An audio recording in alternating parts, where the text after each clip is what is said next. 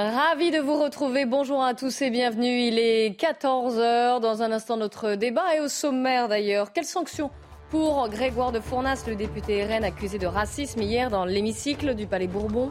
Le bureau de l'Assemblée nationale se réunit d'ici 30 minutes pour en décider. Nous serons sur place. Vous découvrirez aussi le portrait de Sacha, écolo, anxieux comme il le dit lui-même, et il est prêt pour sa cause. Passer dans l'illégalité, il l'a déjà fait d'ailleurs, est-ce un mode d'action efficace Nous en débattrons. Enfin, le témoignage d'une jeune femme. Un individu s'est introduit à son domicile alors qu'elle était dans son lit. Elle est traumatisée. Nous reviendrons sur le profil de l'individu et sur les raisons de l'insécurité à Nantes. Mais avant cela, le journal. Avec vous, Nelly, bonjour. Bonjour Clélie, bonjour à tous. Ce sont des millions de Français qui ont été attaqués hier. La réaction de Carlos Martens Bilongo euh, tout à l'heure devant l'Assemblée aux, propos tenus hier par le député du Rassemblement national euh, Grégoire de, Fournas. Jean-Luc Mélenchon était présent à ce rassemblement tout à l'heure. Il a été applaudi par euh, la foule et a demandé une sanction exemplaire. Écoutez. Il faut que la peine soit proportionnée à l'acte. Et la proportion, c'est dehors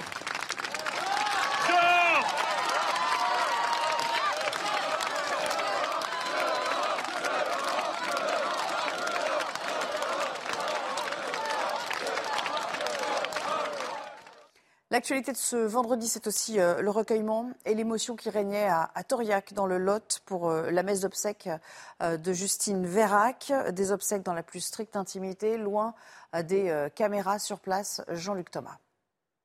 Il y avait en tout à peu près 300-400 personnes et vraiment, vraiment une très forte émotion ici euh, à Toriac.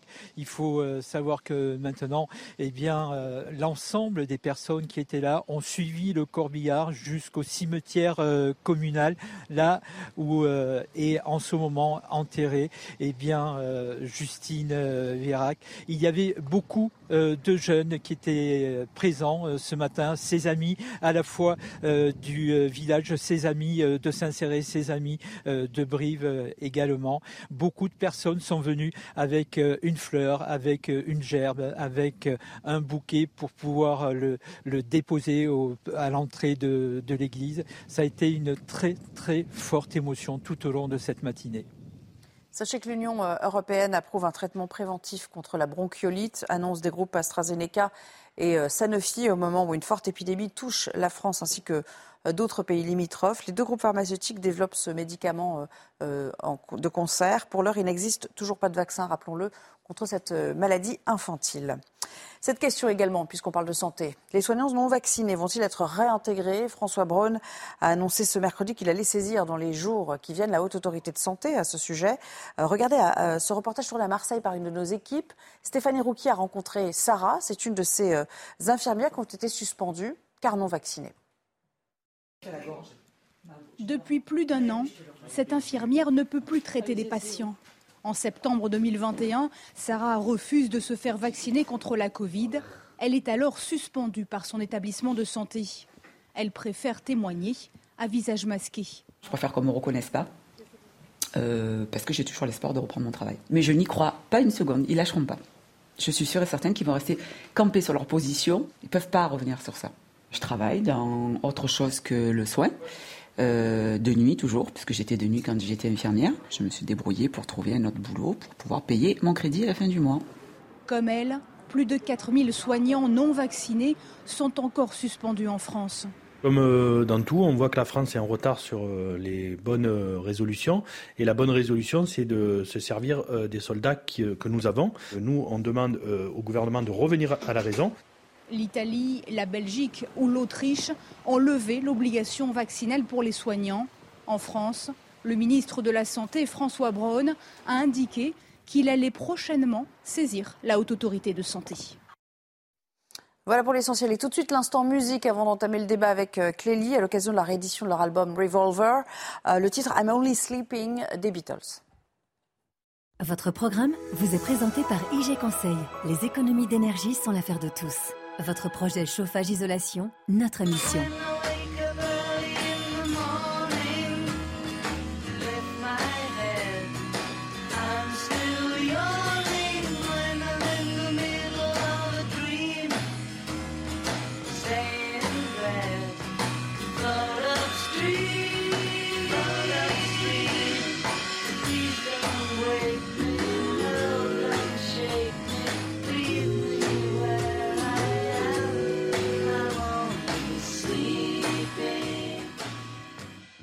Votre programme vous a été présenté par IG Conseil.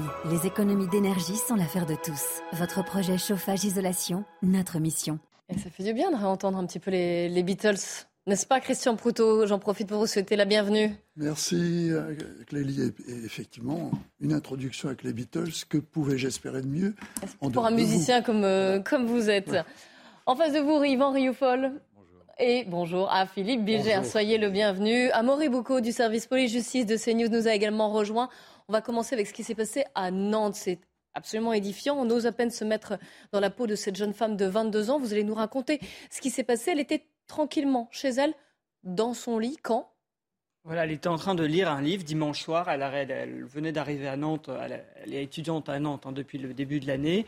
Elle est dans un petit appartement au rez-de-chaussée avec une mezzanine. Et donc, elle lit son livre, et puis il y a quelqu'un qui toque à la porte euh, ce soir-là. Elle se dit, bon, c'est peut-être un ami, mais si c'est un ami, il va m'appeler. Elle avait un peu la flemme de descendre. Si c'est un livreur, bah, il s'est trompé, et puis tant pis, il va faire, euh, il va faire autre chose.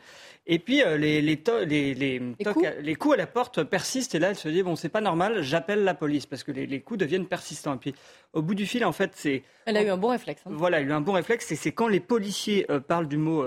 victime et du mot tentative d'effraction qu'elle comprend en fait ce qui est en train de se passer au téléphone, le policier envoie des patrouilles très rapidement en disant voilà, tentative de fraction chez quelqu'un, etc. J'ai la victime au bout du fol, dépêchez-vous, dépêchez-vous.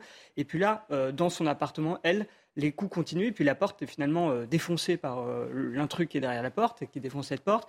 La porte tombe, elle emporte, on voit des images, elle emporte avec elle dans son mouvement le vélo qui est dans l'entrée, une commode, etc. Puis là, la, en, haut, bah, cette jeune femme qu'on a, appelée euh, Coralie, bien, elle se met sous sa couette, elle fait la morte, elle se dit il faut absolument pas qu'il sache, elle avait d'ailleurs éteint la lumière.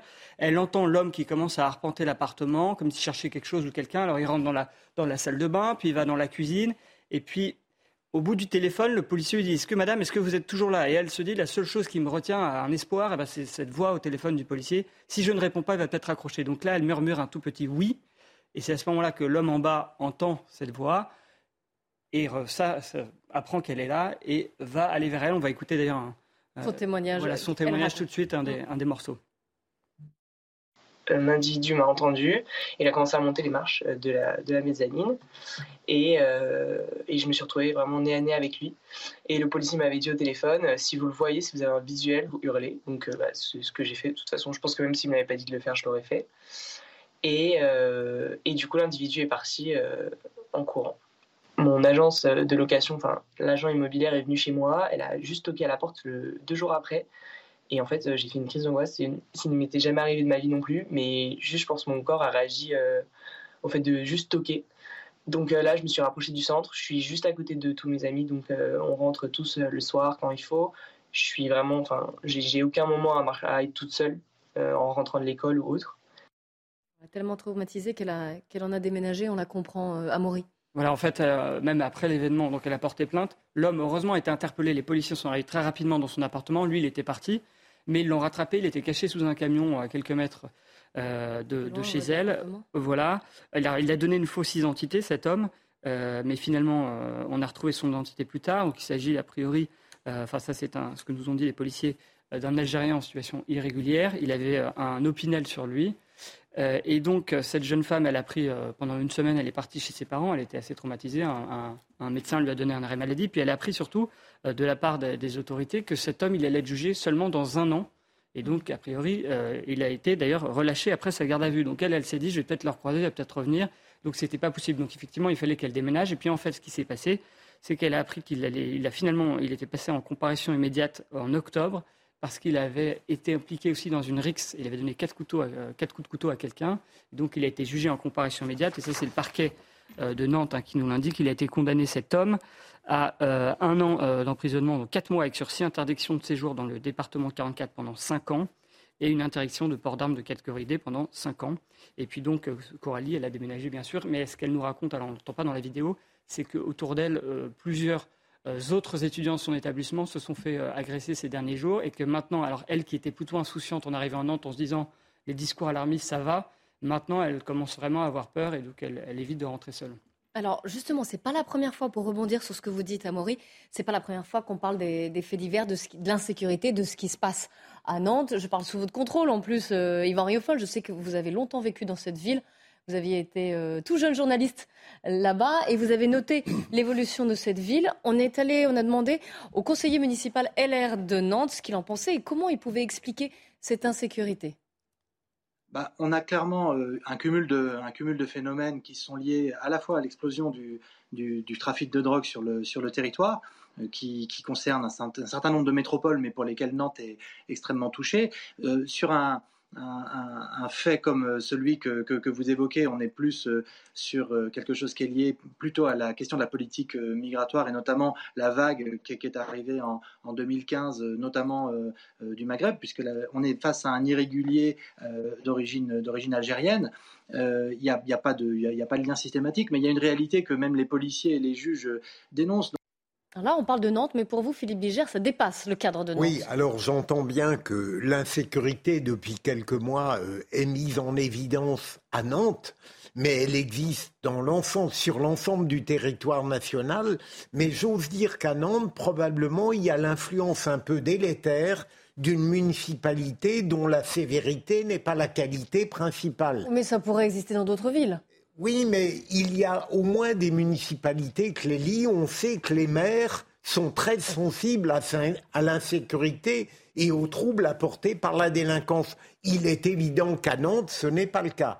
Et on, connaît la maire de, de, Nantes et à quel point elle a été sollicitée ces dernières semaines pour montrer un peu de vigueur intellectuelle, un peu de vigueur politique. Et ça n'a pas été le cas. Yvan Riofol. Oui, ben vous avez rappelé effectivement que j'ai commencé dans le journalisme à Nantes. Et Nantes, il y a 40 ans, c'était une ville d'une grande, avec un calme euh, total. trop calme d'ailleurs, même, vous le disiez. Et même trop calme, voilà, je cherchais quel était le qualificatif qui aurait pu exprimer le fait qu'on pouvait même s'y ennuyer tellement il ne s'y passait rien. Et c'était une des raisons pour lesquelles d'ailleurs je l'avais quitté. Mais là, c'est devenu une ville euh, naturelle, une ville ouverte, mais une ville qui est en train de se, de se noyer sous nos yeux. C'est-à-dire que elle a été, de mon point de vue, une ville expérimentale, notamment sous la mandature de Jean-Marc Ayrault, qui a été après ensuite été le Premier ministre, et qui lui-même a appliqué une sorte d'idéologie, l'idéologie de, la, de, la, société ouverte, l'idéologie de l'indifférenciation des cultures, etc. Et ce qui a fait, je pense que sous son influence, même si c'est un phénomène qui se retrouve dans d'autres villes françaises naturellement, sous son influence, Nantes est devenue l'expérimentation de ce que pourrait être une société de la diversité, avec ses constitutions de, grandes mosquées cathédrales, ses constitutions de, ghettos, ses constitutions de séparatisme. Ça et des points négatifs, si? Il pourrait y avoir des points positifs euh, en, se disant que ce multiculturalisme pourrait amener une multitude de cultures et un enrichissement des cultures, mais on voit bien, en tout cas à Nantes, que le multiculturalisme amène plutôt à un rétrécissement des cultures et à des, à des défiances successives. ça, c'est aussi la question de l'immigration irrégulière, là. Qui C'est aussi, au-delà même de tout ça ou du multiculturalisme, là, le problème, c'est la, question de l'immigration irrégulière. Oui, et d'ailleurs, je, je plains tous ceux qui nous disent qu'il n'y a pas de lien entre cette immigration irrégulière et la et la délinquance et, la violence. Parce que rappelez-vous qu'à Nantes, il y, a, encore un mois, une femme s'est faite violer par trois Soudanais en situation irrégulière et cette propre femme a dit qu'elle ne voulait pas elle-même stigmatiser ces violeurs pour ne pas faire le jeu de ceux qui veulent faire le lien entre l'immigration et l'insécurité. Donc vous voyez bien qu'il y a encore toute euh, une incapacité à penser les réalités et, du point de vue des victimes elles-mêmes, il pourtant, il va falloir se, résoudre. À admettre qu'à Nantes, non seulement la ville est devenue très insécure, mais que les femmes à Nantes ne sont plus non plus et prioritairement en sécurité parce qu'il y a un phénomène de population, un phénomène de migration qui fait que les femmes sont devenues des cibles pour ceux d'une certaine culture qui ont une une vision très machiste de, ce qu'est aujourd'hui la femme si elle n'est pas couverte. Au-delà de ça, souvent, ce sont des personnes euh, pauvres, justement, ou alors euh, qui sont, ce que disait le conseiller municipal de, Nantes, là, qu'on a interviewé, qui était aussi le, problème sous l'emprise de stupéfiants aussi. N'est pas pouvait... J'ai pas dit que c'était une excuse, je disais que c'était d'autres explications aussi. Oui. Amaury, une, précision peut-être Oui, peut-être. Alors, dans cette affaire, ce qui est assez aussi terrifiant pour la victime, euh, Coralie, c'est que finalement, elle ne sait pas ce que cet homme était venu faire chez elle et ce mm. qu'il aurait fait si les policiers n'étaient pas arrivés rapidement et s'il n'avait pas pris la fuite parce qu'elle avait crié. Euh, lui a expliqué qu'il cherchait un endroit où dormir. Bon, après, on se dit que, a priori, s'il a entendu qu'elle était là, il aurait dû partir tout de suite.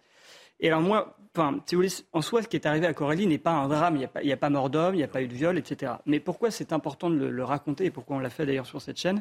Parce que si vous voulez, si vous parlez de, tous les faits divers de manière générale, ça devient une statistique. Alors que quand vous rentrez dans le détail, que vous interrogez Coralie, que vous comprenez tout ce qui s'est passé, Vraiment, là, vous voyez que chaque fait divers est un drame individuellement et que l'on l'oublie souvent parce qu'on énumère le nombre de faits divers qui se passent tous les jours et on oublie derrière que c'est des histoires singulières avec des gens qui sont souvent traumatisés à la vie, l'équilibre qu'ils se sont construits en allant euh, tous les jours dans leur université, avec leur vie sociale, etc., avec une vie normale, et bien finalement, il est ébranlé tout d'un coup à cause d'un incident comme celui-ci. Elle le dit d'ailleurs très bien, en disant que même quand on l'entend toquer à sa porte, elle a un réflexe, elle fait une crise d'angoisse et elle a, elle a, peur. Christian Proutot. Oui, je rejoins tout à fait cette analyse et tous les gens qui malheureusement, et ça arrive parce que c'est statistique, c'est embêtant de le reconnaître, mais on sait que sur une société, tout le monde n'est pas pareil, tout le monde n'est pas euh, n'a pas le même respect de l'autre que vous. Et le, les vols par effraction de nuit, il y en a beaucoup plus qu'on imagine. Sauf que quand vous êtes là, c'est encore pire. D'où euh, la remarque qui a, qui a, été faite, qui est d'autant plus euh, troublante quand on est une jeune femme toute seule. Euh, la peur est angoissante. Mais le seul fait que de savoir quelqu'un est venu chez vous, par exemple, vous avez vous n'êtes pas chez vous, vous revenez, il y a une effraction, mm. vous avez pris quelque chose. on sait que les troubles sont, sont, très traumatisants et que les gens, après, ils se barricadent. Et que...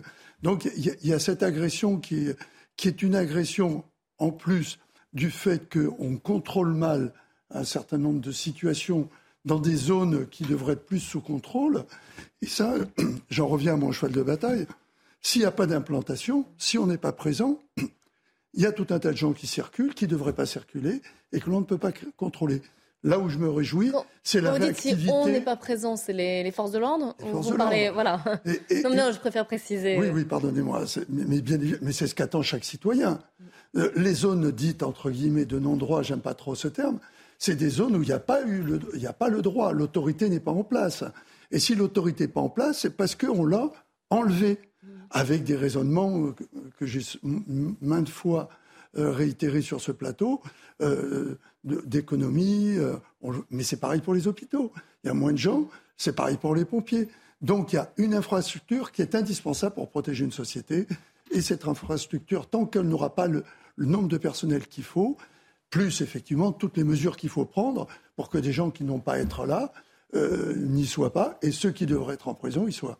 Une autre remarque avant qu'on passe à un autre sujet d'actualité Non, mais remarquons cette conjuration des faits, cette révolution du réel qui oblige maintenant à, admettre ce qui était indicible pour beaucoup, enfin en tout cas oui, pour beaucoup qui ne voulaient pas faire ce lien entre l'immigration et l'insécurité. Ce lien devient caricatural, même, on n'a même plus besoin d'argumenter, il suffit d'inviter à regarder, et même quand vous invitez à regarder, vous avez quand même des, victimes. J'ai rappelé cette, cette, femme nantaise d'il y a un mois, vous avez même des victimes qui continuent malgré tout à nier ce qu'elles ont, qu'elles ont vécu à travers le profil de leurs agresseurs. Donc c'est, l'idéologie est tout à fait. Je, je, ne voudrais pas euh, contredire Yvan, mais, Le, lien, le lien mécanique est confortable.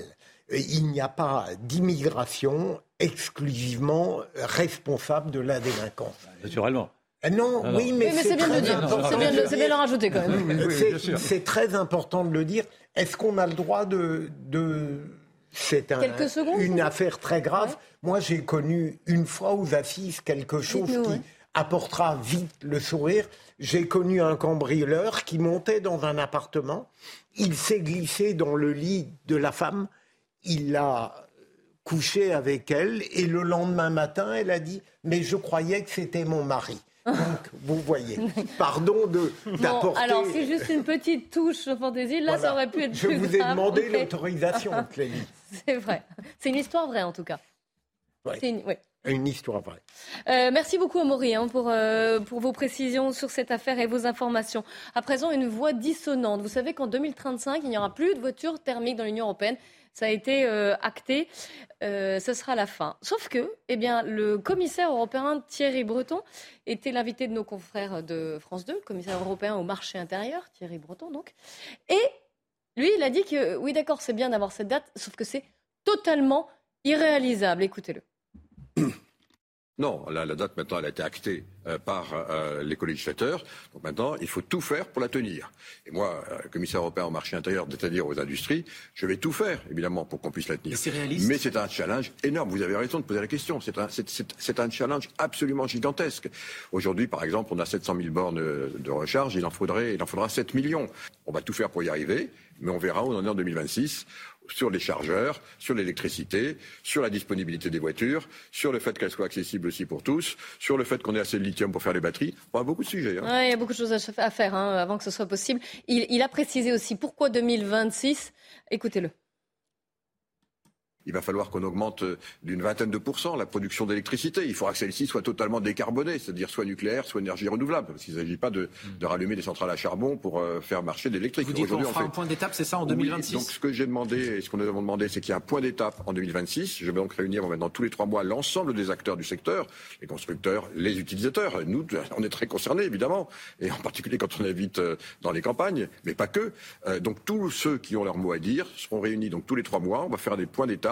On va donc suivre les évolutions. Et puis on se réunit de nouveau en 2026 et on verra où on en est par rapport à cet objectif.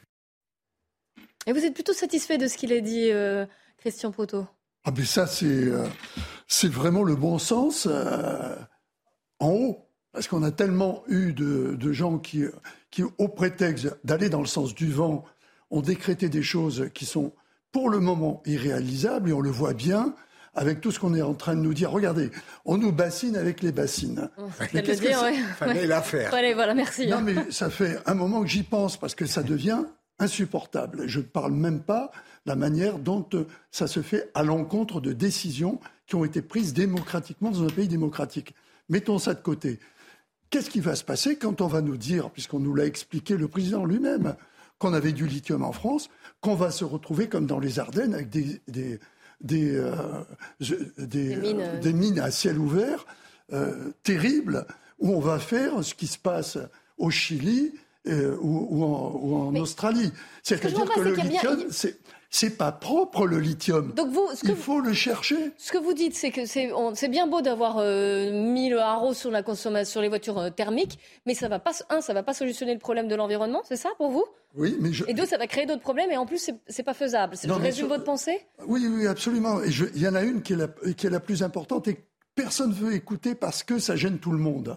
C'est la consommation électrique quand vous aurez branché toutes ces, voitures. Une voiture, ça ne vit pas électrique, ça ne vit pas l'air du temps. Mais pour vous, qu'est-ce qu'il faut faire? Il faut rester comme, on est faut éviter il, de... il faut pouvoir faire les deux, d'autant que l'on sait que la consommation en particulier, et là je vais faire hurler, mais c'est les chiffres du diesel, est proportionnellement pas plus polluante que ce qu'il faut euh, en carbone pour faire une voiture électrique dont on ne saura pas que faire des tonnes de batteries que, que pour le moment, on ne sait pas retraiter de la même manière je fais une insiste, que les paléoliennes qu'on va enfouir euh, dans le désert de l'Arizona. mais vous êtes bien d'accord que les voitures thermiques, est-ce qu'il faut s'en débarrasser quand même à un moment, à un horizon? C'est peut-être pas 2035, il faut peut-être trouver une autre solution Mais à condition de considérer qu'effectivement, euh, on ne fera plus de pétrole et qu'on aura quelque chose en substitution. Mais à partir du moment où le pétrole que l'on utilise, et on l'utilise d'une manière qui a nettement évolué, parce qu'on reconnaît qu'effectivement l'échappement c'est pas très sympathique, mais à partir du moment où le taux de pollution est moindre que ce qu'il faut pour faire une voiture électrique, il faut peut-être se poser la question.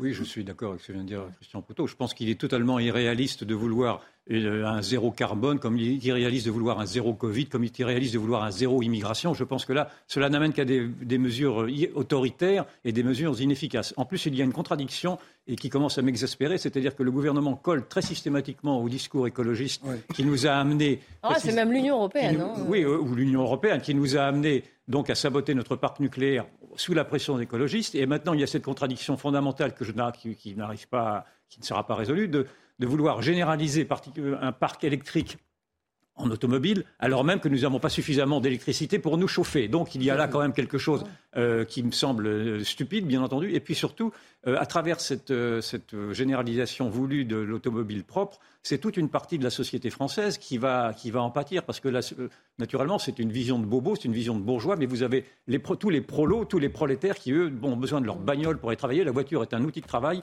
et vous ne pouvez pas fracturer encore davantage la société en deux. Alors, ça, mérite qu'on s'y euh, attarde un petit peu. On va continuer d'en parler euh, juste après quelques minutes de pause. Et puis vous, ça ne vous concerne pas, Yvan Riopol. Vous n'êtes absolument pas atteint d'éco-anxiété, comme on dit, mais ça arrive à certains, certains jeunes. Écoutez Sacha. Ah, j'ai 24 ans, euh, j'ai fait deux crises d'éco-anxiété dans ma vie. quand j'ai vraiment réalisé ce que ça voulait vraiment dire, le, réchauffement climatique. Quand j'ai compris ce que c'était que la violence de ça, bah, je me suis roulé en boule et je pouvais plus regarder la réalité en face. C'était trop douloureux. Des actions illégales, on en parle juste après quelques minutes de pub. C'est News et on va reprendre notre débat sur l'actualité. Mais avant cela, un point, les principaux titres avec Mathieu Devez. Il est 14h30 tout pile. En Ukraine, plus de 5000 civils sont évacués chaque jour de la région de Kherson, une déclaration du ministère russe de la Défense, alors que la Russie est confrontée à une contre-offensive ukrainienne dans ce territoire annexé. Et dans ce contexte, Vladimir Poutine déclare que les civils doivent être éloignés des zones dangereuses de combat. EDF revoit la baisse sa production nucléaire pour cette année. Près de la moitié des réacteurs du groupe sont indisponibles pour cause de maintenance ou problème de corrosion. Le géant de l'énergie met également en cause le mouvement social de cet automne dans les centrales, un mouvement qui a eu une incidence sur les plannings d'arrêt pour maintenance. Enfin, un tiers des glaciers du patrimoine mondial de l'humanité vont disparaître en 2050. C'est l'alerte lancée par l'UNESCO alors que la COP27 ouvre ses portes ce dimanche en Égypte. Les glaciers fondent à raison de 58 milliards de tonnes de glace chaque année, soit le volume d'eau utilisé annuellement par la France. L'organisation appelle à rapidement réduire les émissions de CO2 pour préserver les deux tiers restants. Et on va partir euh, tout de suite. Non, je vous présente quand même mes invités Christian Proutot, Philippe Bilger, Yvan Rioufol, pour ceux qui n'auraient pas suivi la première partie de l'émission. On part tout de suite à l'Assemblée nationale. Gauthier Lebray, bonjour, du service politique de CNews. On va revenir euh, sur ce qui se passe à l'Assemblée nationale actuellement, là, à partir de 14h30, après la vague d'indignation qui a été euh, suscitée par les propos du député Rassemblement national, Grégoire de Fournas. Le bureau de l'Assemblée nationale va donc, doit donc se réunir pour euh, décider d'éventuelles sanctions, Gauthier. Oui, ils vont se réunir dans les toutes prochaines minutes à 14h30. Effectivement, trouver eh bien euh, une sanction adéquate contre le député euh, Rassemblement national accusé de racisme. Alors vraisemblablement, au vu de ce que dit euh, la majorité et la Nupes, c'est bien la sanction la plus lourde prévue au règlement ici à l'Assemblée qui devrait s'appliquer contre ce député, c'est-à-dire il sera exclu pendant deux semaines de l'Assemblée nationale. Il ne pourra plus mettre les pieds ici pendant deux semaines à l'Assemblée et il va perdre la moitié de son indemnité pendant deux mois. Ensuite, cette sanction sera soumise au vote des députés. Les députés qui sont pour la sanction devront se lever et ceux qui sont contre devront rester assis. Un peu plus tôt dans la journée, à 13h, la France insoumise a organisé eh un mouvement de soutien à son euh, député euh, visé eh par euh, cette insulte raciste de la part du député du Rassemblement national. C'est ce qu'ils disent, puisque vous le savez que le député RN dit qu'il ne visait pas le député de la France insoumise, mais les bateaux de migrants. Et je vous propose d'écouter à ce sujet Jean-Luc Mélenchon qui a pris la parole ce matin avec Mathilde Panot notamment. Il faut que la peine soit proportionnée à l'acte. Et la proportion, c'est dehors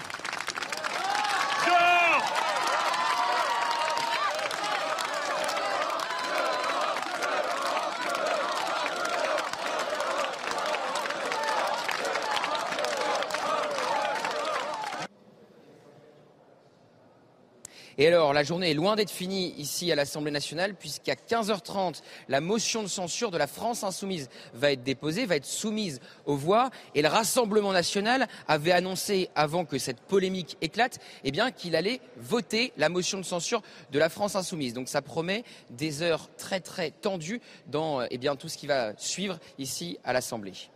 Merci beaucoup, Gauthier. Et vous nous tenez au courant hein, dès que vous avez des nouvelles de, ce bureau euh, de l'Assemblée nationale. Merci à Marion Berchet qui vous accompagne. On va tout de suite écouter le, le député LFI Carlos Bilongo qui s'est exprimé lors de cette manifestation de, de soutien euh, il y a quelques instants devant l'Assemblée nationale. Écoutez-le.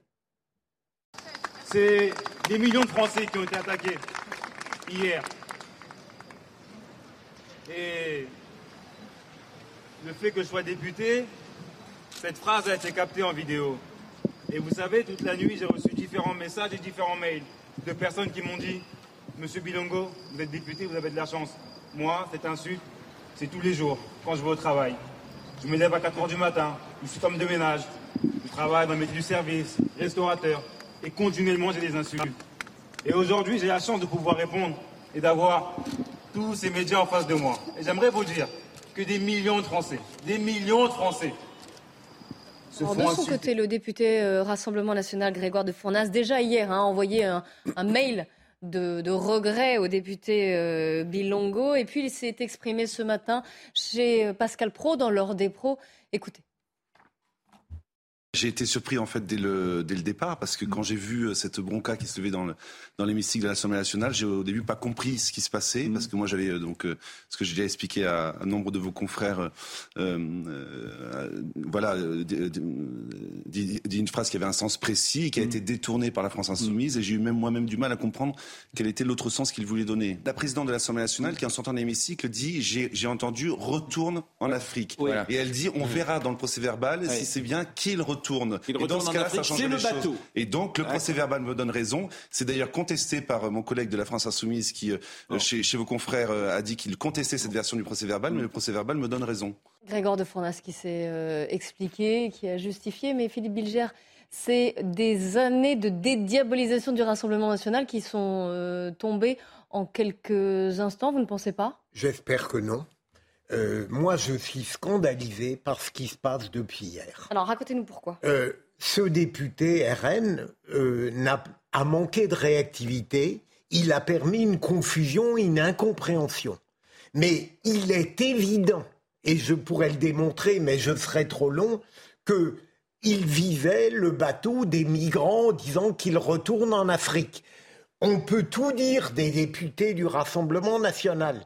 Ils ne sont pas stupides et idiots, irresponsables au point en pleine Assemblée nationale de venir dire ce qui serait honteux et raciste à un député LFI qu'il doit retourner en Afrique. Autrement dit, ce qui me scandalise, Clémy, c'est à droite comme à gauche, Aujourd'hui, c'est à gauche, à l'extrême gauche, mais demain, ça pourrait être à droite. Le fait que toute volonté d'équité et de justice a été complètement éradiquée par l'esprit partisan. Et je suis persuadé qu'à 14h30, il va être sévèrement condamné. on suivra évidemment dès qu'on a. Pardon, Clélie, il est comique d'entendre Jean-Luc Mélenchon, qui a pu, hors de l'Assemblée, dire que la police tuait, venir réclamer la fonction maximale contre ce député RN. Et je pourrais continuer, mais... Euh, mais on va en débattre, donc on prendra la parole. Christian Poutot, est-ce que vous pensez, comme Philippe Bilger, qu'il y a de la, récupération politique dans cette affaire? Euh, Dire qu'il y a de la récupération politique, c'est un pléonasme. La politique, c'est beaucoup de récupération sur des propos dans le but d'aller dans ce que vous défendez comme valeur et la manière dont vous voulez détruire l'autre, ou déconstruire, comme on nous l'a euh, expliqué, l'autre. Alors, ça ne me surprend pas qu'il y ait de la récupération. Le problème, c'est que on se rend compte que la, euh, le Front National, euh, non, du moins le Rassemblement National fait des efforts et sous une, une férule euh, de Marine Le mm. Pen pour être resté dans les clous et ne pas se faire à nouveau, entre guillemets, diaboliser, et que le, le propos qui peut prêter à confusion le dire de la part du Front National, du Rassemblement National, ne passe, ne passe pas. C'est ce que, c'est ce, que l'on voit. Et je rejoins un peu Philippe parce que c'est vrai que du coup, si c'est le Rassemblement National qui peut permettre à travers un propos de faire cette confusion dans la lecture, puisque comment on peut savoir que il ou ils ou le dans les deux cas, dans les deux... bateaux ou les migrants, peu importe. Alors après, la seule chose sur laquelle tout le monde se raccroche, c'est de dire, oui, mais de dire qu'on les renvoie en Afrique, et peut-être même c'est le mot Afrique qui amène à, affirmer cela, et déjà en soi un propos raciste. Ce qui n'arrange rien, surtout quand il vient du Rassemblement national. Mmh. Alors on est dans un jeu politique qui est, que je trouve pour ma part un peu détestable, parce que c'est quand même pas euh, la profondeur du débat qui va changer grand-chose. Hein. C'est les mesures. Oui, mais là, on est en plein hémicycle. C'est ça qui a choqué aussi, c'est qu'on est en plein hémicycle et que, ce... oui, Philippe, ce genre, et ce genre de phrase a fortement choqué.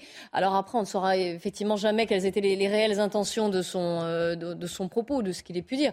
Mais voilà, vous avez rappelé le contexte. Oui, l'Assemblée. Juste, je voudrais rebondir. L'Assemblée nationale, quand on lit les minutes les plus, euh, euh, j'allais dire, remarquables de l'Assemblée nationale, il y a quand même pas des phrases dont on s'étonne à chaque fois qu'elles sont prononcées à l'Assemblée nationale. il y a une certaine maladresse, euh, maladresse, si ce n'est plus, encore une fois, on ne sait jamais, il est pour l'instant euh, accusé de racisme. Mais oui, Philippe, je vous ai, avant de laisser parler Yvan Riofol. Non, non, mais après, euh, Clélie, je dirais un petit mot si j'ai encore le ah, temps. Ah d'accord, donc vous, vous laissez vous céder votre, ah, bah, temps de parole à, Yvan. Prenez-le bien, Yvan. Oui, oui, bah, très bien. Alors, bon moi, usage, moi, j'y vois un cas d'école, parce que l'on voit s'appliquer là tous les mécanismes du lynchage dès qu'il s'agit de dévaloriser le Rassemblement national. C'est-à-dire que le Rassemblement national, quoi qu'il fasse, est présumé coupable. On ne veut pas entendre ce que dit ce député. Si vraiment ce député n'a pas dit retourne en Afrique, mais qu'il retourne en Afrique en désignant les bateaux africains, ce n'est pas, ce n'est pas du tout la même chose. C'est pas du tout la même chose, mais ce qu'a dit, alors là, je m'appuie sur ce qu'a dit euh, euh, également Christian Proto, c'est que là aussi, c'était éminemment maladroit et ça peut être aussi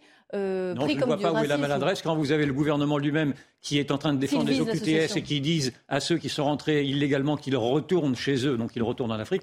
Euh, alors, dans ce cas-là, les OQTS sont également des acteurs racistes. Il faut aller au bout de cette logique-là. C'est d'ailleurs un petit peu ce qui est induit de la part de la NUPES. Et donc, la NUPES veut naturellement faire en sorte qu'elle qu'elle laisse, qu'elle rende naturellement inaudible ce, ce, terrible concurrent qui est devenu le Rassemblement national, en plus avec des arguments victimaires qui sont assez horripilants, parce que j'ai entendu ce député de la NUPES qui prétend donc que le député, euh, RN s'est adressé à lui en disant qu'il m'a renvoyé à ma couleur de peau. Mais qui renvoie à la couleur de peau aujourd'hui, sinon ceux de la NUPES, ceux qui se réclament du wokisme, ceux qui se réclament de cette de l'idéologie antiraciste qui font de la couleur de peau précisément la différenciation sur laquelle tout le monde doit se prosterner. La couleur, le nouveau racisme aujourd'hui, il, a été mis au cœur du débat public, ça a été, on en a souvent débattu ici, par ceux qui se réclament de l'antiracisme. Naturellement, il y a une sorte de contradiction, mais si vous voulez bien vous y arrêter un temps soit peu, vous vous rendez compte que la notion de race, qui est maintenant revendiquée par le ministre de l'Éducation lui-même, M. Papendiaï, est une notion qui, habite cette gauche donneuse de leçons. Et M. Papendiaï a été parmi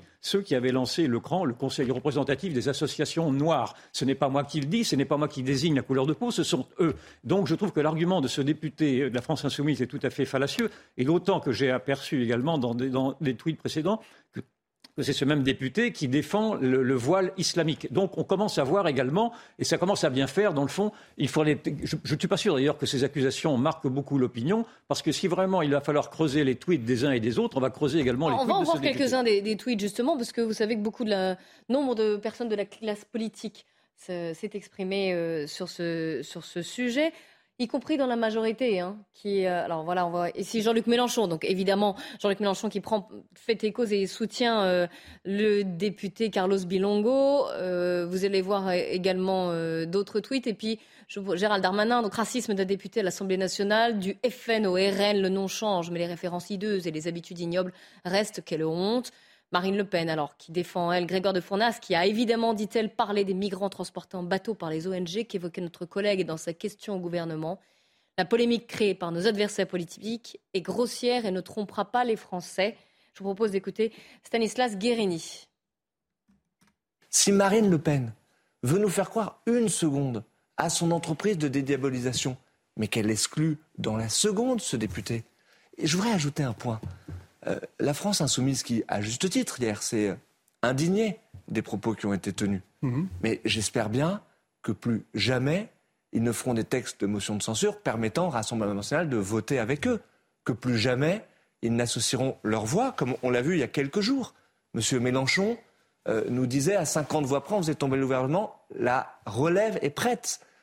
Philippe si on n'était pas dans un domaine euh, dramatique sur le plan politique, il y aurait de quoi rire. Parce que tout de même, je suis persuadé que ce député honnête de la France insoumise sait probablement au fond de lui que le député RN ne l'a pas visé. Deuxième élément, euh, combien de fois je. On ne saura jamais. Enfin, non, mais Clélie, il a du sens commun. Je veux dire, la phrase n'a rigoureusement aucun sens de la part de ce député. Si, et, alors vous disiez, mais même c'est maladroit s'il vise le bateau. Peut-être, mais alors là, c'est de la dénonciation politique. Mm. C'est tout à fait autre chose. Troisième élément, et c'est ce qui m'exaspère, c'est euh, en réalité, il faut que le Rassemblement national soit en permanence raciste. Et dernier élément, j'ai été scandalisé par le fait que tout le monde, sans exception, le président, la première ministre, Renaissance bien évidemment, se sont rués dans la brèche en attendant même pas les explications du député RN.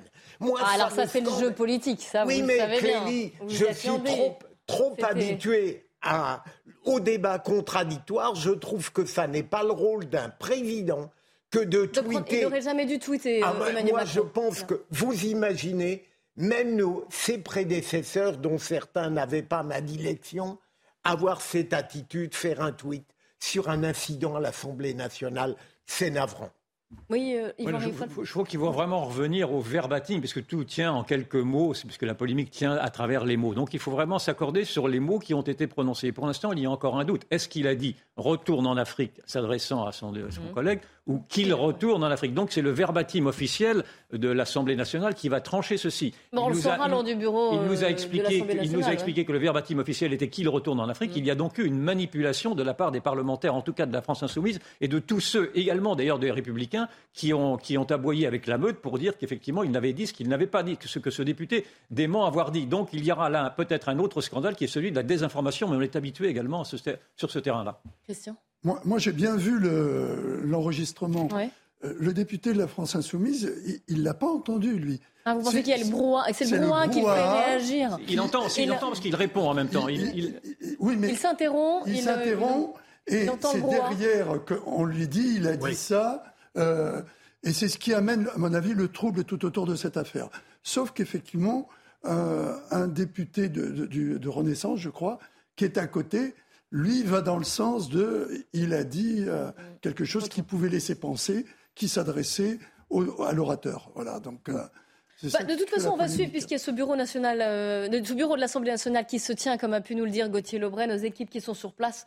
On en saura un peu plus euh, dans, les, dans les heures qui viennent, sans doute, parce que la réunion risque d'être animée pour savoir quelle section il va occuper. pas condamné, euh, je me permets de vous inviter à dîner avec votre mari. Eh ben, super, faisons les, les paris alors. C'est noté, Philippe, attention. Hein. on verra, j'espère qu'on aura la réponse avant la fin de cette émission. J'en doute, je pense que ça va prendre un peu plus de temps. Mais, euh, mais merci Philippe, euh, déjà. On va parler d'écologie, on avait déjà commencé. Euh, vous savez qu'on parle beaucoup de, de ces coups d'action, de ces coups de poing de certaines associations ou de certains écologistes radicaux qui, ces derniers temps, ont soit aspergé des tableaux de maître de purée ou de soupe, soit se sont invités sur l'autoroute ou alors sur le pont de Sèvres ou place de la Concorde et ont bloqué des routes quitte à prendre certains risques. Voilà, des actions euh, pour eux, pour alerter sur leur cause. On s'est invité à une réunion d'information dans les locaux de l'association Dernière Rénovation. Regardez, Vincent Fandège, Fabrice Elsner. Sacha est membre actif de Dernière Rénovation. Ce soir, il anime une réunion, présente le mouvement et ses modes d'action. Ce qu'on essaie de faire, c'est d'aller se mettre dans une position d'illégalité qui nous semble légitime pour rendre visible une violence qui ne dit pas son nom. Il y a quelques jours, c'est lui qui a mis en berne le drapeau français sur le toit du Panthéon à Paris. Un acte nécessaire selon lui. C'est un moment de grâce parce que j'étais 100% aligné avec mes valeurs. j'ai 24 ans, euh, j'ai fait deux crises d'éco-anxiété dans ma vie. quand j'ai vraiment réalisé ce que ça voulait vraiment dire, le, réchauffement climatique. Quand j'ai compris ce que c'était que la violence de ça, bah, je me suis roulé en boule et je ne pouvais plus regarder la, la réalité en face. C'était trop douloureux. Le mouvement revendique un plan de rénovation de l'ensemble du parc immobilier français. Et pour se faire entendre, des actions coup de poing sont menées, comme le blocage de certaines routes. Je comprends qu'on puisse percevoir ça comme dérangeant. Je vous le répète, dans 30 ans, l'été en France, en moyenne, ce sera 50 degrés. Je peux vous dire que ce sera beaucoup, moins dérangeant que ce qu'on est en train de faire, d'aller emmerder, d'aller euh, en effet bloquer des personnes dans leur automobile pendant une demi-heure sur le périphérique. Les membres de Dernière Rénovation assurent par ailleurs que d'autres actions d'envergure sont prévues. Christian Proutot, je sais que vous aimez bien ce genre de, sujet. Vous avez, voilà, ce sont parmi vos sujets de prédilection, un peu moins Philippe Bilger. Ah pas du tout écolo anxieux. Hein, je crois que je vais être assez d'accord. Euh, non, mais est-ce que vous pensez, si on généralise un petit peu, il y a lui, ce que nous raconte Sacha, mais c'est un exemple parmi d'autres. Est-ce que vous pensez que ce mode d'action, ces effets coup de poing pour alerter, pour dire on n'y arrive pas, alors on, voilà, on est prêt à flirter avec la légalité pour euh, alerter, pour dire stop. Est-ce que vous pensez que c'est efficace? Parce que c'est ça finalement l'enjeu. Un, je pense que ça n'est pas efficace. Par contre, ça met en, lumière des problèmes, des troubles que lui-même reconnaît, qui effectivement peuvent expliquer cela. Comment à un moment, il y a un problème. Bloquer une autoroute sans se poser la question de ce qui peut se passer, et c'est un problème de flux sur les freinages en accordéon, avec des accidents qui peuvent avoir euh, lieu en, amont, c'est d'une irresponsabilité totale. Je ne parle même pas de la loi qui dit que, normalement, on ne doit pas atteindre au trafic. On ne, peut pas. Euh, la, liberté pour chaque citoyen, c'est la liberté de circuler atteindre à la liberté de circuler. Oui, mais ils le font exprès. Ils sont, ils sont au courant de ce qu'ils bah, font, de ce qu'ils risquent. Non, mais alors on peut tous se plaindre, nous aussi, que ça nous donne des boutons, ce type d'écologie punitive.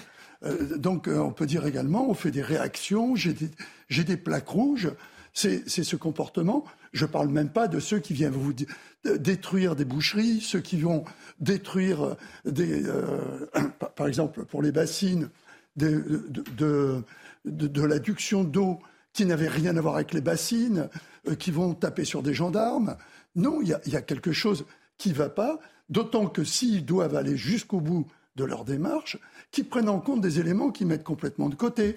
Ils utilisent tous un téléphone portable pour discuter entre eux, sans savoir ce que coûte euh, le, stockage du, data, parce que c'est pas magique. Hein. On ne stocke pas des données n'importe où. On les stocke dans des grands bâtiments qui sont refroidis. Il y a donc un manque de logique que l'on soit tous, et qui devient de l'intolérance et qui fait de ce, euh, ce radicalisme euh, écologique une espèce de mode dont on voit très bien qu'elle attire en plus tout un tas d'excès et on l'a vu avec le, ce qui s'est passé euh, lors des derniers événements autour de la bassine avec quand même 61 gendarmes qui, après une décision qui était une décision tout à fait démocratique, se sont retrouvés confrontés à des excités. Alors Philippe Bilger, Yvan Riofol, je voudrais vous faire réagir sur les propos de François Gémem. Vous savez tous de qui il s'agit, pour ceux qui ne le savent pas. C'est un ancien membre du, c'est un GIEC, pardon, ancien soutien Yannick Jadot à la présidentielle. Donc il est plutôt écolo, hein, d'accord Et lui, il dit en matière d'écologie, la stigmatisation des comportements m'inquiète et il, euh, il critique cet activisme de l'écologie radicale. Regardez ce qu'il dit. Le combat peut en soi être tout à fait légitime. Mais pourquoi asperger un Van Gogh de soupe? Le message n'a pas été compris. Le débat a porté sur l'art et pas sur le climat.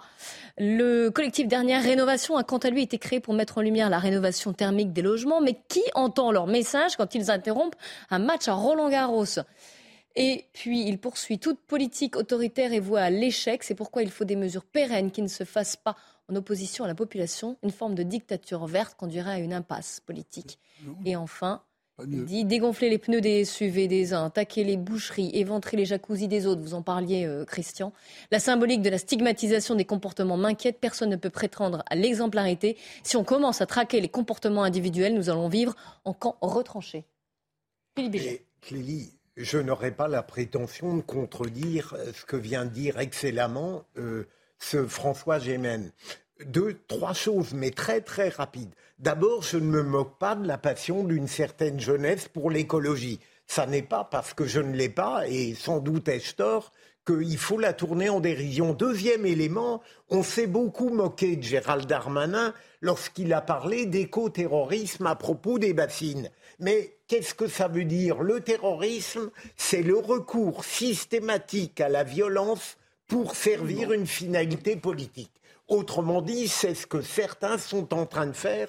Et troisième élément, il est très important, alors qu'on voit en matière judiciaire le peuple parfois tragiquement s'emparer de ce qui relèverait de l'État, eh bien là, au pont de Sèvres, par exemple, on avait eu des réactions très vigoureuses, voire violentes, des citoyens qui ne supportent pas. Ils sont en train de détruire en réalité ce que leur cause pouvait avoir de pur.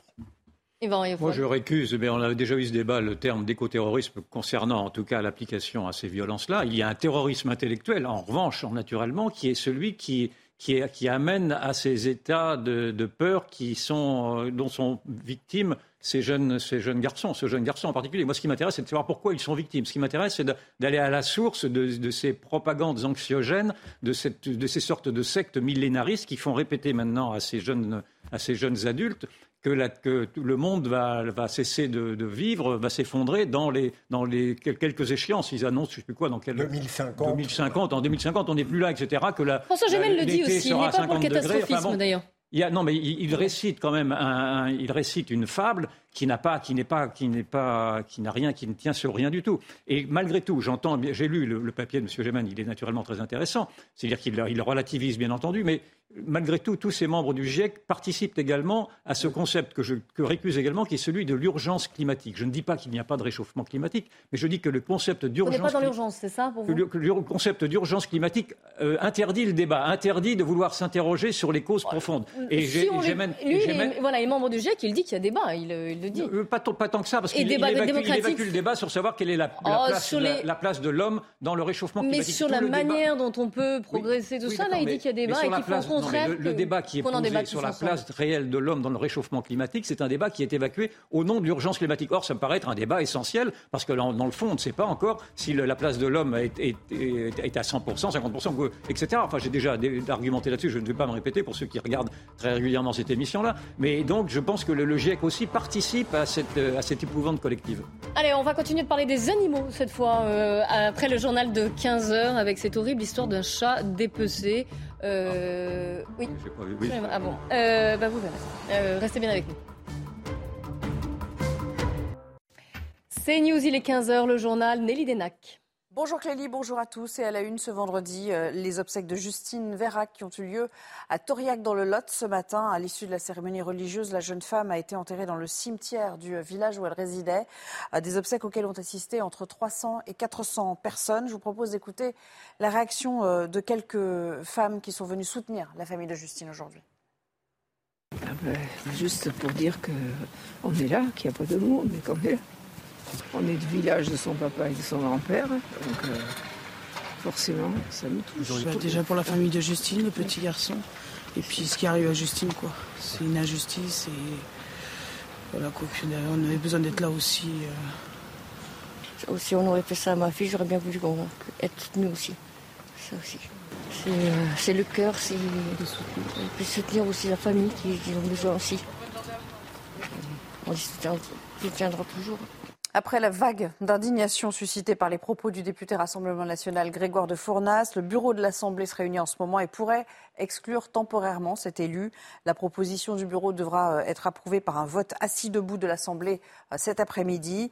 Et une manifestation de soutien, vous voyez sur ces images, a eu lieu euh, en début d'après-midi en soutien à Carlos Martins Bilongo qui s'est exprimé. Ma personne a été attaquée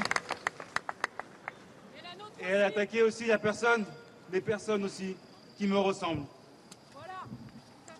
C'est des millions de Français qui ont été attaqués hier.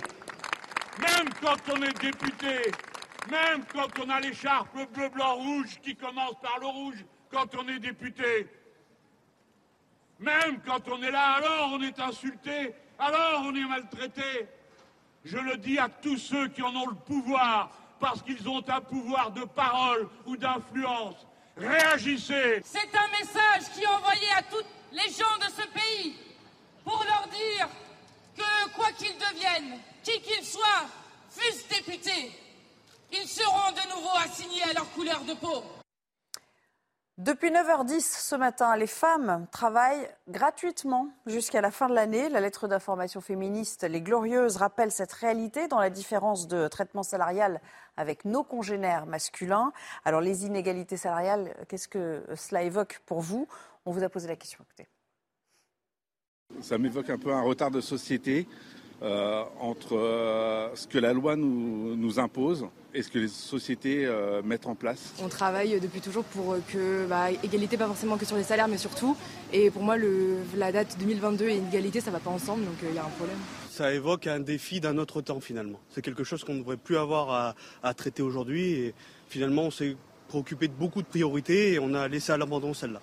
On va se projeter un peu vers euh, les fêtes de fin d'année. Foie gras, pintade, saumon, champagne. Cette année, il faudra débourser, vous l'aurez compris, un peu plus pour retrouver euh, tous les mets à la table de Noël. À Marseille, Laure Parra est allée à la rencontre euh, de trois commerçants. État des lieux des disponibilités et des prix auxquels il faut s'attendre à l'approche des fêtes. Nous, on fait essentiellement. Les volailles festives, bonne nouvelle. Malgré la grippe aviaire, les éleveurs Attends, elles ne feront pas défaut à Noël. Le point d'interrogation, c'est le foie gras. À cause de l'épidémie, il manque un tiers de la production. le coût va être élevé, c'est ce que j'ai averti à mes clients. Donc on a aujourd'hui euh, pas doublé, mais on a pris bien 15-20% euh, sur l'augmentation des foie gras. Donc euh, on va être limité en quantité et le prix va être vachement élevé. Pour le caviar, le champagne ou encore les douceurs de Noël, l'augmentation sera de l'ordre de l'inflation de 3 à 5 Et pour tenter de conserver des tarifs acceptables, ce commerçant parie sur les circuits courts. Les clients sont assez, euh, assez lucides sur la situation, donc ils sont tout à fait euh, d'accord pour, pour éventuellement payer un peu plus cher. Euh, alors évidemment, j'en prendrai une partie en ce qui me concerne pour moi, parce que pour moi, le fait de Noël, c'est un partage et pas uniquement une affaire de gain. Quant aux fruits et légumes, ils sont en moyenne plus chers de 1 euro par rapport à l'an dernier. Ces professionnels épicuriens que nous avons rencontrés espèrent que les clients se feront plaisir pour les fêtes, peut-être en achetant moins, mais de qualité. Voilà pour l'essentiel, la suite du débat avec vous, Clélie. Merci beaucoup, Nelly. Avec aujourd'hui le débat Philippe Bilger, Yvan Iofol et Christian Proutot. On va parler de cette vidéo particulièrement euh, violente, ça soulève le cœur. Elle a été diffusée sur les réseaux sociaux, elle a, elle a, bouleversé les internautes. On y voit un homme en train de démembrer, dépecer un chat. Alors il a été interpellé, placé en garde à vue, il a avoué. Il a reconnu avoir tué l'animal avant donc de le démembrer et on en parle aujourd'hui parce qu'il va être jugé en comparution immédiate par le tribunal de Sarreguemines ce vendredi donc à partir de 15h30. On en sait un peu plus sur son profil. Je vous donne brièvement euh, ce que l'on sait. Il exerce la profession de poissonnier. Il est déjà connu de la justice, mais pas pour des faits relatifs à des, actes sur, la, sur les, animaux et en, plutôt des délits liés aux stupéfiants. Il a été soumis à un examen psychologique. On est en ligne avec le Christophe Marie, qui est porte-parole de la Fondation Brigitte Bardot. Merci d'être euh, avec nous aujourd'hui. Est-ce que vous avez porté plainte dans cette affaire? Oui, on s'est porté partie civile, en fait, puisqu'une plainte avait été déjà déposée. Et on appuie bien évidemment euh, la procédure qui est engagée euh, en comparution immédiate aujourd'hui. Alors, il en court jusqu'à 50 prisons fermes et 75 000 euros d'amende. Pour vous, j'imagine, vous souhaitez une sanction exemplaire, mais ce serait quoi donc? Bah, en fait, déjà, euh, ce qu'il faut voir, c'est que les sanctions, effectivement, ont été plus que doublées en novembre dernier avec la loi de lutte contre la maltraitance animale. Donc ça, c'est quand même un signal qui, est envoyé par euh, le législateur. Euh, ce qu'on souhaite, c'est qu'il y ait une condamnation ferme. Maintenant, ce qui est vraiment très important, c'est qu'au-delà de ce cas particulier, le phénomène des vidéos postées sur les réseaux sociaux est très inquiétant, déjà parce qu'il touche aussi une population jeune, en l'occurrence Snapchat c'est vrai que c'est suivi souvent par euh, des jeunes et ça banalise, ça normalise finalement des actes de cruauté. Euh, au niveau psychologique, effectivement, vous l'indiquiez, il y a eu un, test pour voir un petit peu si la personne euh, pouvait être jugée ou devait être considérée comme inapte ou autre. c'est quand même inquiétant parce qu'il y a eu beaucoup de liens qui ont été faits entre justement des personnes qui se sont exercées sur des animaux euh, mise en scène, publié des, vidéos où il maltraitait des, animaux, des animaux et qui euh, finalement sont passés à l'acte aussi sur l'être humain. Donc il y a un lien de cause à effet aussi par rapport à cette cruauté banalisée et le fait que cette personne s'en amuse et s'expose se, euh, au grand public, ça montre à quel point il n'est même pas conscient finalement de la gravité de son acte. Et c'est là où euh, effectivement une sanction sévère doit être prononcée, justement pour montrer que ça n'est pas anodin de tuer un animal et d'en de, faire un jeu.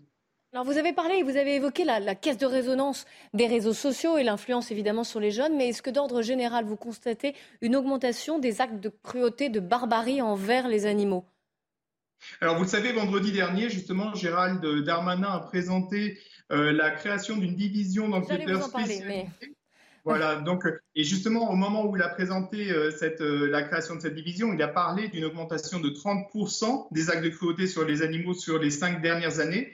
Donc rien qu'en 2021, il y a eu 12 000 atteintes aux, animaux, donc euh, via des plaintes euh, auprès de gendarmerie et de police. Donc il y a effectivement, euh, alors c'est difficile de savoir si véritablement c'est une augmentation réelle ou bien si euh, les gens réagissent aussi plus sévèrement, plus, rapidement sur des actes de cruauté lorsqu'ils en sont témoins, parce que notre rapport à l'animal change énormément, et c'est tant mieux. Et, ce qui pouvait passer pour un acte euh, normal il y a quelques années peut choquer aujourd'hui. Bon, là, je ne parle pas des cas extrêmes hein, comme celui d'aujourd'hui, bien évidemment, qui là, en tout temps, est considéré comme un acte de cruauté, mais effectivement, on se rend compte quand même que notre rapport à l'animal change et ça amène une sanctions aussi et des réactions euh, du public. Alors vous l'avez dit, hein, le ministère de l'Intérieur a annoncé la semaine dernière la création d'une division spécifique en fait d'enquêteurs, 15 policiers et gendarmes spécialisés. Vous, attendiez cette annonce, ça vous satisfait? Ce qui nous, alors, on peut juger euh, que c'est très peu, hein, effectivement, une quinzaine d'enquêteurs euh, dédiés à, ces problèmes-là. Euh, pour autant, euh, on part de zéro, donc c'est quand même pas mal. Et surtout, il faut aussi euh, arriver à avoir des gens qui soient suffisamment bien formés pour pouvoir justement créer une dynamique qui soit reprise dans, l'ensemble des commissariats. Parce qu'aujourd'hui, en fait, quand on porte plainte pour des actes de maltraitance, ils ne sont pas toujours pris au sérieux par les gendarmes ou les policiers. Et, la mise en place de cette division par le ministère de l'Intérieur montre aussi qu'on n'est pas en train de parler de quelque chose d'anodin et que ça doit être suffisamment pris en compte. Maintenant, il y a un autre volet qui est très important, et on est intervenu auprès du garde des Sceaux, c'est de sensibiliser les parquets, sensibiliser les magistrats euh, pour justement qu'une suite soit donnée sur les procédures qui sont engagées lorsqu'il y a des maltraitances animales. Christophe Marie, vous restez euh, avec nous. Je vais juste donner la parole euh, au plateau aussi. Ici, réaction tour de table à cette, affaire. Christian Proutot. Oui, alors moi je pense qu'effectivement, il est important de, mettre l'accent sur quelque chose dont on sait qu'il peut y avoir une répercussion. Et Philippe, je pense, euh, aura des choses à dire également sur cette progressivité qu'il peut y avoir dans l'horreur. Parce qu'il y a bien sûr la responsabilité des réseaux sociaux dont on se dit que si ça peut transmettre ça, qu'il n'y ait pas derrière euh, le moyen de faire en sorte que ces images ne passent pas en ligne. Oui, aussi. C'est déjà qu'on évite de diffuser ces horreurs. Surtout sur Snapchat, dont on sait que ce sont surtout des jeunes qui le regardent. Mais il ne faut pas oublier qu'il y a toujours ce problème avec la jeunesse de vouloir être, comme on dit, ils disent, populaire, et qu'à travers ce reflet euh, qui, qui est, comme on dit, la vraie vie, euh, ils ont l'impression d'exister. Mais avec ce danger qu'il peut y avoir que cette euh, propension à pouvoir faire du mal sans, mesurer ce qu'est le mal euh, sur l'autre peut amener à un passage à l'acte d'un autre niveau. Oui, c'est ce qu'a rappelé Christophe Marie. L'aspect psychiatrique est important et, et nécessite derrière qu'il y ait, au niveau des services de police, tout de suite la démarche qui va bien pour pouvoir, le cas échéant, anticiper sur, sur quelque chose qui serait plus grave. Yvan Riofol. Moi, je, comprends, je découvre euh, ces actes-là. Il y, a deux choses. Il y a la maltraitance faite à l'animal et puis il y a l'exposition de cette maltraitance dans une mhm. sorte de jouissance euh, malsaine. C'est vraiment euh, le, mal, c'est le mal qui. Et donc, je, n'ai pas, je, n'ai pas d'autres commentaires que de, que de m'interroger naturellement de savoir pourquoi les, un, un, certain public, il doit s'ils sont mis sur les réseaux sociaux, c'est donc qu'il y a un public qui adore ces genres de scènes. C'est quelqu'un aussi sur les réseaux sociaux qui a alerté hein, la police. Tant mieux. Donc il y en a certains, qui, il y en a même euh, beaucoup qui ont été mais, sur les réseaux sociaux, il y a, des gens qui veulent voir ça. Donc il y a des gens qui sont d'une perversion telle qu'ils veulent voir des animaux souffrir. Moi, ce que je vois, c'est que d'abord, il y a quand même une, une, une prise de conscience sur, sur ce qu'est, ce, ce, que doit être le bien-être animal, et c'est une mm. très bonne chose. Et puis je vois même que euh, le bien-être animal commence à devenir un, un processus politique. C'est-à-dire que vous avez eu, lors des présidentielles, vous avez eu un candidat, une candidate, je crois, qui voulait défendre cette cause animale. Euh, Brigitte Bardot, animaliste. Brigitte Bardot elle-même en fait beaucoup euh, là-dessus. Et moi, j'applaudis. Je trouve naturellement que l'humanité se déshonore à vouloir euh, faire du, mal comme ça à, l'animal au prétexte qu'il serait inférieur, inférieur à l'être humain. Enfin, donc, je n'ai pas grand-chose d'autre à dire que je suis horrifié. Philippe Belja. J'ai beaucoup apprécié ce qu'a dit Christophe Marie. Qui est toujours en ligne avec nous, hein, d'ailleurs. C'est audible par tout le monde. De premier élément, euh, moi je suis très intéressé par le passé de cet auteur de la cruauté. Ça montre bien qu'un état psychologique déséquilibré, qu'il aille dans la délinquance, dans, la, dans les stupéfiants, peut aller au pire vers la maltraitance animale. Et deuxième élément, c'est quelque chose qui m'a toujours infiniment perturbé et troublé, c'est le fait qu'on a beau dénoncer tout le temps et de plus en plus la malfaisance animale, euh, Christophe Marie a indiqué qu'elle augmentait. Je ferai une comparaison sans doute discutable avec le racisme et l'antisémitisme. On dénonce sans arrêt et à juste titre les propos et les actes racistes et antisémites et ils ne cessent d'augmenter. Il faudrait s'interroger là-dessus.